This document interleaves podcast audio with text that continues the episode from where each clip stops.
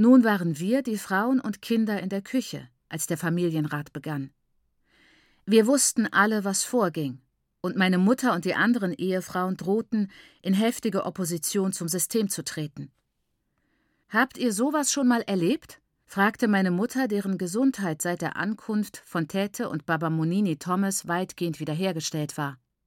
Habt ihr sowas schon mal erlebt? wiederholte sie scharf und wortgewandt. Dass eine Befragung in Abwesenheit der Angeklagten stattfindet? Behaupten Sie etwa nicht, meine Schwester hätte sich absichtlich schwängern lassen? Ist es nicht das, was Tekschur Ihnen erzählen wird? Und Sie werden es glauben? Ha! Sie klagen Lucia an. Sie sollte dort sein, um sich zu verteidigen. Das ist wahr, stimmte Mainini Patience ihr zu, die erst acht Jahre verheiratet war und noch genug eigene Identität hatte, um es nicht als Illoyalität gegenüber Baba Munini Thomas zu empfinden, wenn sie meiner Mutter beipflichtete. Wir wissen alle, dass Befragungen keine Privatangelegenheiten sind, fuhr sie fort. Aber diese Familie, in die wir geheiratet haben, ich weiß nicht, wieso Sie Angst haben, es in aller Offenheit zu besprechen und immer alles verheimlichen und verdecken. Verstecken, selbst vor uns, als wären wir Kinder. Glauben Sie etwa, wir würden Sie verfluchen? Die Sigaukes verfluchen? Sind nicht unsere eigenen Kinder Sigaukes? Das Gemurmel und die Unzufriedenheit ging weiter. Meine Mutter und die Tanten schürten gegenseitig ihren Zorn, bis Lucia, die den Kampf genoss und sich gerne stürmisch darin hervortat, vor Wut kochte. Für euch ist es leicht, schäumte sie. Sie erzählen ja nicht Lügen über euch. Es ist nicht euer Name, den sie in den Schmutz ziehen. Sie reden über mich. Sie verurteilen mich. Ist es nicht so, Mai Guru? fragte sie, um Mai Guru in die leidenschaftliche, schwesterliche Solidarität hineinzuziehen, die sie dort in der Küche aufgebaut hatten. Was sagst du, Mai Guru? Wollen Sie nicht meinen Namen beschmutzen? Also, was sollen wir tun, Mai Guru? Wir erwarten einen Vorschlag von dir. Es war beschämend, wie Lucia von Maiguru nicht abließ. Maiguru, die der Ansicht war, dass Lucia die Folgen ihrer sinnlichen Gier tragen sollte, hatte vielleicht Mitleid mit ihr, zog es aber vor, sich nicht in Angelegenheiten des Fleisches und der Welt einzumischen, obwohl sie diese Einstellung nicht allzu deutlich zeigen wollte, weil es bedeutete, dass sie sich den anderen überlegen fühlte. Nun drang aber Lucia darauf, dass Maiguru Stellung bezog, ihre Meinung vertrat. Wir waren in einer sehr delikaten Situation.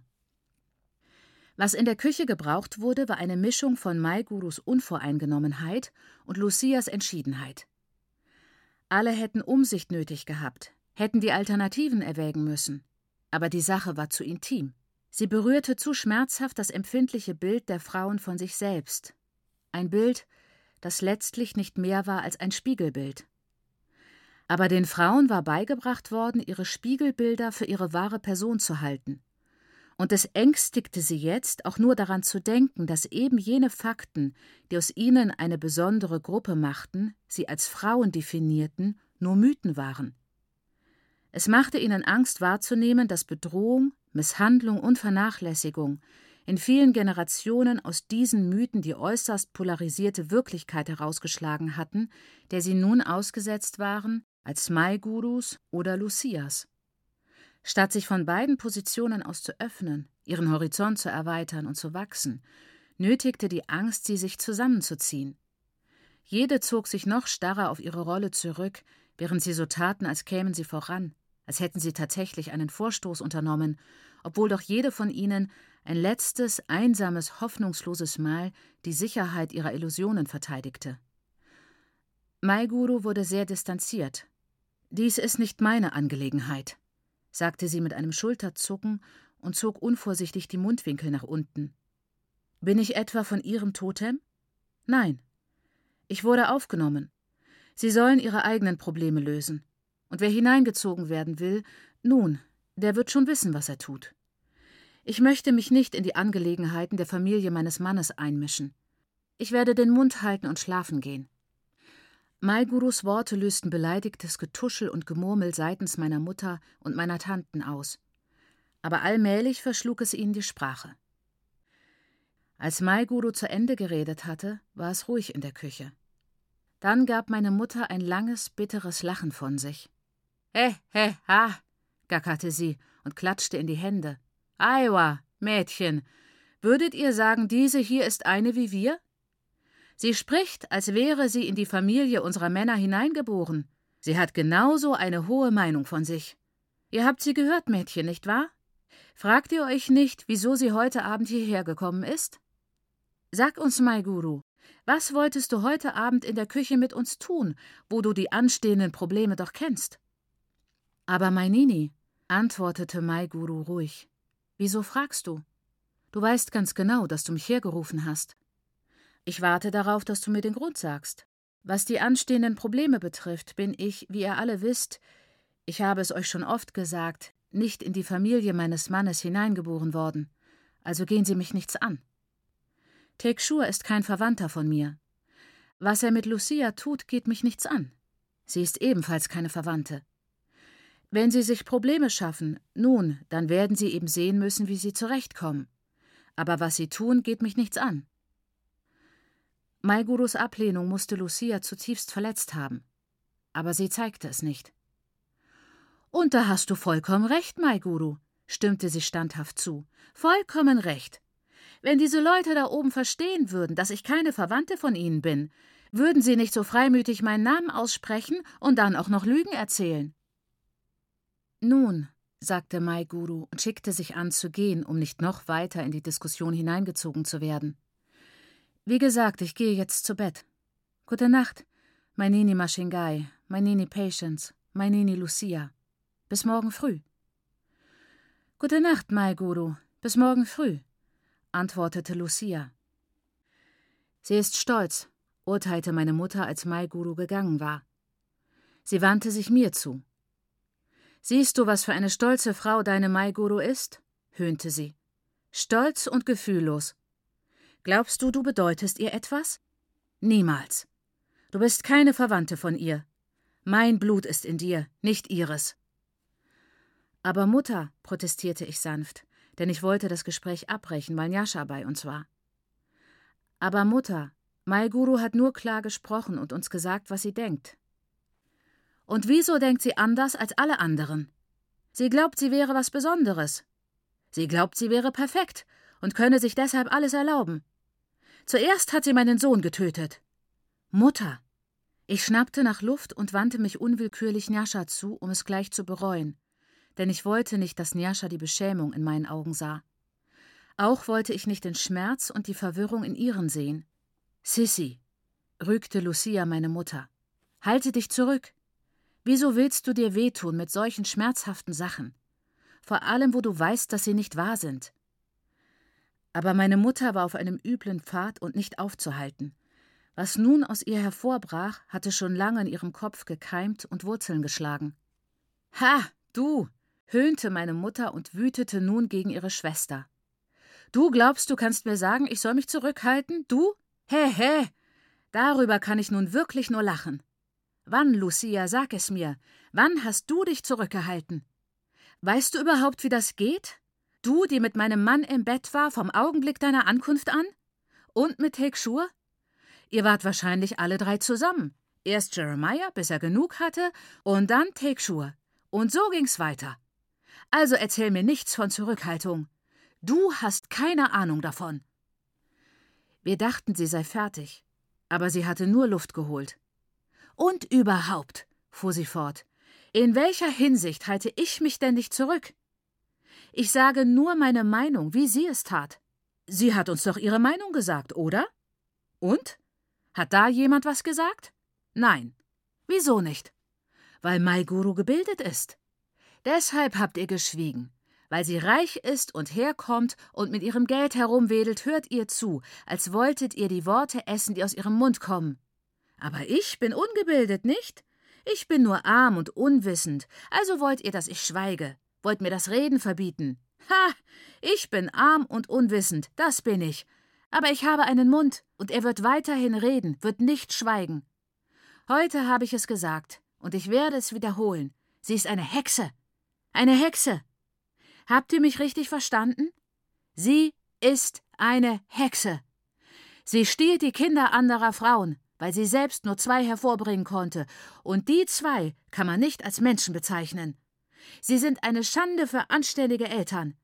Aber Maiguru ist nicht anständig. Denn zuerst hat sie meinen Sohn getötet und jetzt hat sie mir Tambuzai weggenommen. Oh ja, Tambuzai. Glaubst du, ich habe nicht gesehen, wie du ihr überall hin folgst? spuckte sie mich wütend an.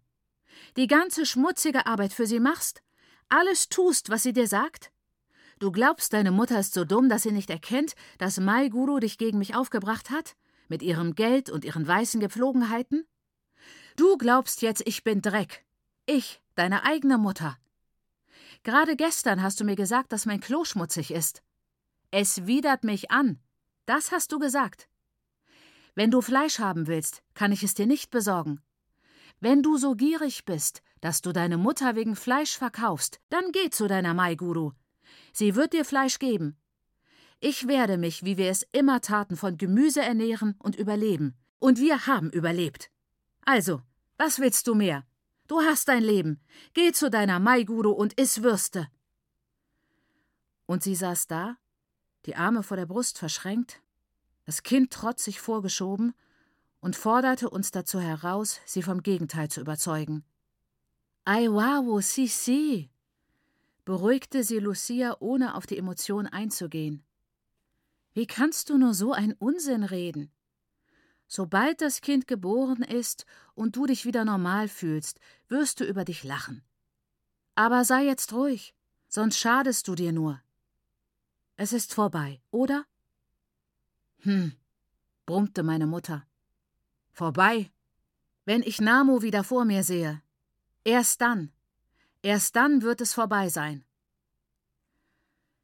Weißt du, Mainini Lucia, sagte Mainini Patience nachdenklich, ich glaube, da ist einiges wahr von dem, was Mai Guru Mashingai gesagt hat. Und wie willst du das wissen? fuhr Lucia sie an, deren Geduld begrenzt und nur ihrer Schwester vorbehalten war. Welches deiner Kinder ist gestorben? Mainini Patience war erfolgreich zum Schweigen gebracht. Komm, Sisi, wandte Lucia sich erneut an meine Mutter. Wir bestreiten dein Leid nicht, aber lass von deiner Wut ab.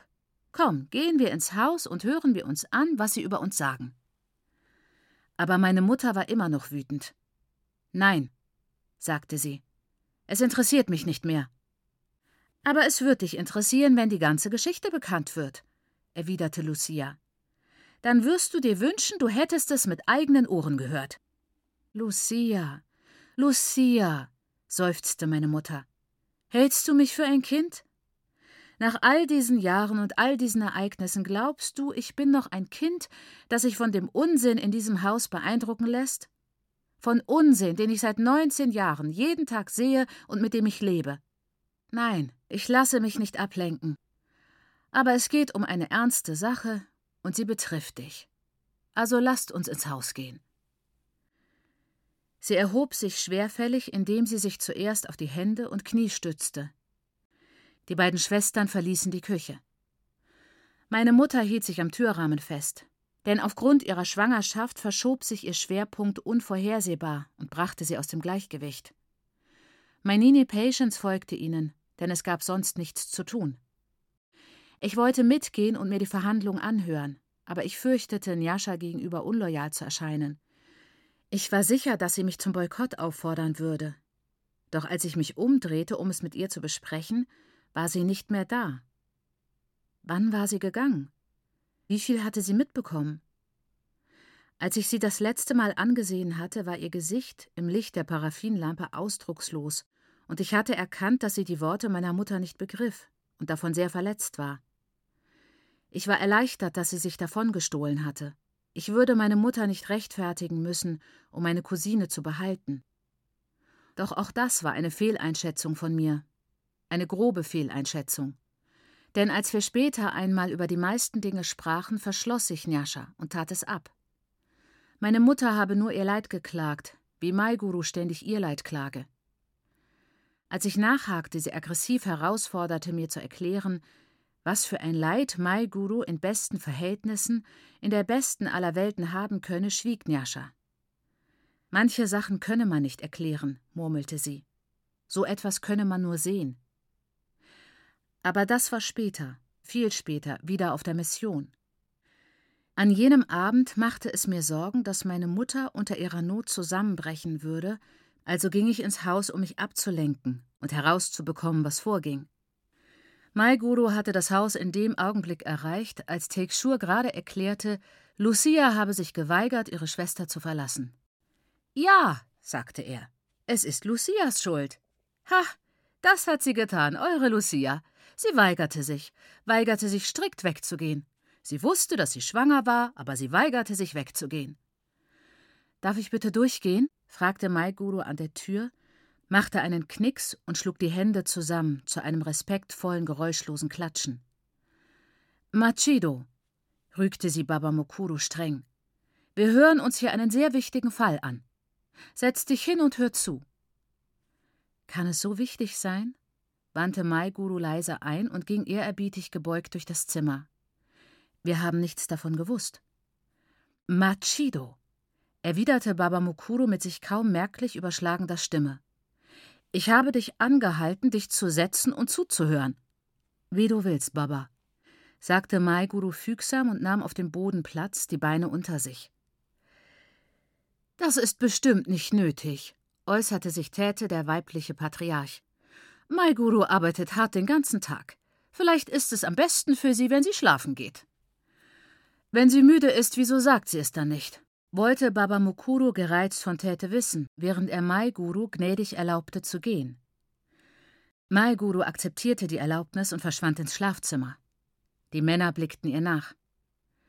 Eine Schande, sagte Baba Munini Thomas voller Mitgefühl. Sie ist so müde, zu müde sogar, um sich hinzusetzen und zuzuhören. Aber es ist wahr. Maiguru arbeitet hart und wie sie arbeitet, um es uns allen angenehm zu machen. Und Baba Mukuru war so geschmeichelt, dass er es dabei beließ. Wir anderen standen flüsternd draußen, lauschten und spähten hin und wieder durchs Fenster, wenn das Gespräch besonders intensiv wurde und wir uns sicher fühlten. Beende das, was du uns sagen wolltest, befahl Baba Mukuru. Ja, fuhr Tekshur fort und warf meinem Vater flehende Blicke zu, der patriarchalisch ungerührt und streng blieb. Ja, sagte Tekschur bebend. Ich sagte also Folgendes. Sie weigerte sich mit mir zu gehen. Ha, sagte ich zu ihr. Mokoma hat angeordnet, dass wir gehen. Und sie lachte. Sie lachte einfach und sagte, sie würde mit Mokoma gehen, wenn er das wolle, denn er sei ihr Moramu, aber nicht mit mir. Ha, das sagte sie Mokoma. Ich schwöre es bei meiner Großmutter, die 1959 gestorben ist. Das sagte sie. Ich verstehe, sagte Baba Mukuru großmütig, während Lucia draußen in dem schattigen Mondlicht an ihrem Glucksen fast erstickte, das sich nicht zurückhalten ließ. Was du sagst, erstaunt uns nicht, fuhr Baba Mukuru fort. Es ist einleuchtend, denn sie ist nicht als sittsame Frau bekannt. Aber wieso hast du die Sache nicht gemeldet? Ich hatte Angst, Mukoma. Wirklich Angst. Seine Stimme bebte. Du weißt, was man von ihr sagt, dass sie in der Nacht umhergeht. Diese Anschuldigung war Tekshurs Untergang. Baba Mukuru räusperte sich und fixierte seinen Cousin mit unnachgiebigem Blick. Tekshur hatte seinen Vorteil vergeben, aber er taumelte unvorsichtig weiter. Sie hat mir schreckliche Sachen angedroht. Und wir wissen, wie sie ist. Sie würde es tun. Ha! Sie würde es tun. Sie verhext wahrscheinlich Mukoma Jeremiahs Kinder, um ihn zu heiraten. Sie will Jeremiah, nicht mich. Es war zwecklos, Lucia davon abhalten zu wollen, ins Haus zu stürzen. Also versuchten wir es überhaupt nicht. Wir beobachteten nur, wie sie hineinplatzte. Ihr rechtes Auge glitzerte im Widerschein der gelben Paraffinlampe glitzerte Tekschur gefährlich an, der sich wohlweislich in die Ecke seines Sofas kauerte. Narr! schnaubte sie verächtlich, als sie drohend vor ihm stand, die Arme in die Seiten gestemmt. Narr! Und sie wirbelte zu Baba Mukuru herum, so dass nun ihr linkes Auge glitzerte. Schau ihn dir an, Baba Mukuru. Schau, wie er sich verkriecht, weil ich da bin. Tekshua hatte etwas Mut geschöpft, da ihm Lucia den Rücken zukehrte aber seine Erholung war von kurzer Dauer.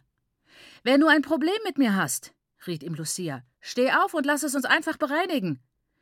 In zwei Schritten war sie neben ihm, nahm je eines seiner Ohren zwischen Zeigefinger und Daumen und zog ihn hoch. Lass mich, lass mich, stöhnte er. Ich behaupte immer, dass ein Lächeln über die Gesichter der Patriarchen huschte. Aber ich kann es mir auch nur eingebildet haben, denn ich lachte selbst. Wir alle draußen lachten. Als nächstes, zumindest nach meiner Erinnerung, wollte sich mein Vater von seinem Stuhl erheben, doch Lucia riet ihm dringend sitzen zu bleiben, wenn ihm ein Tekschur mit Ohren lieber wäre. Da sagte der weise Baba Mukuru zu meinem Vater, er solle sich hinsetzen und Lucia sprechen lassen. Und Lucia sprach. Sag mir, Baba Mukuru, sagte sie kameradschaftlich ihre Hände in Hüfthöhe, so dass Tekshur im rechten Winkel von übergebeugt dastand. Sag mir, Baba Mukuru, würdest du sagen, das hier ist ein Mann? Würde ein Mann solchen Unsinn reden? Ein Mann sollte vernünftig reden, oder? Was kann das hier also sein? Und sie zwickte das Wesen in die Ohren, um herauszufinden, was es sagen würde. Ich sage dir, Baba Mukuru, fuhr sie ernsthaft fort. Mai Guru drüben im Schlafzimmer ist die einzige hier, die einen vernünftigen Kopf auf den Schultern trägt. Sie stochert nicht in dem herum, was sie nichts angeht. Hey, Lucia, sagte Baba Mukuru in seinem entschiedenen Ton, der am Anfang der Ferien so stark gewirkt hatte. Hey, Lucia, beherrsche dich. Tu nichts, wofür du dich nachher schämen musst. Wofür sollte ich mich schämen? gab sie zurück. Ich will nur, dass dieser Take Shur, und sie schüttelte seinen Kopf, um dem Nachdruck zu verleihen. Aufhört, Unsinn über mich zu reden. Take sure. Hast du mich je auf dem Rücken einer Hyäne reiten sehen? Hast du mich gesehen, hä? Antworte mir. Sie kniff ihn mit großem Vergnügen in die Ohren. Nein, stöhnte Tekschur, hab ich nie. Was erzählst du dann für einen Unsinn? Ha! Ihr kotzt mich an, ihr alle. Sie stieß Tekschur aufs Sofa, wo er sich die Ohren rieb. Ich werde dein Haus verlassen, Baba Mukuru, und meine Schwester nehme ich mit, sagte sie zu meinem Onkel. Aber bevor ich das tue, will ich dir noch sagen, wieso ich mich geweigert habe, wegzugehen. Das war, weil dieser Mann, dieser Jeremiah, ja, du Jeremiah, du, der meine Schwester geheiratet hat, ein lüsternes Auge und eine faule Hand hat. Was immer er sieht, muss er haben, aber er will dafür nicht arbeiten, nicht wahr, Jeremiah? Und warum erzähle ich euch das überhaupt? Ihr wisst es. Ihr alle wisst es. Konnte ich also weggehen und meine Schwester mit diesem Mann zurücklassen, der ihr nichts als Leid gebracht hat, seit sie 15 ist? Natürlich nicht. Ich konnte es nicht. Was Take Shur betrifft, weiß ich nicht, was er glaubt, mir geben zu können. Was immer er für mich tun kann, das kann ich allein besser. Also keine Sorge, Baba Mukuru. Aber ich nehme meine Schwester mit. Sie wollten mit ihr reden. Sie wollten sich mit ihr hinsetzen und die Sache ruhig und rational besprechen. Aber Lucia hatte genug und kam zu uns ins Freie hinaus. Die Patriarchen steckten die Köpfe zusammen und besprachen sich leise, weil sie inzwischen wussten, dass wir zuhörten. Ich malte mir alle möglichen schlimmen Folgen aus. Lucia, flüsterte ich, wenn du weggehst und Mutter mitnimmst, muss ich die Mission verlassen. Dann muss ich zurückkommen, um Baba und die Kinder zu versorgen. Lucia lachte. Mach dir keine Sorgen, versicherte sie mir. Das ist ein Sturm, der vorübergeht.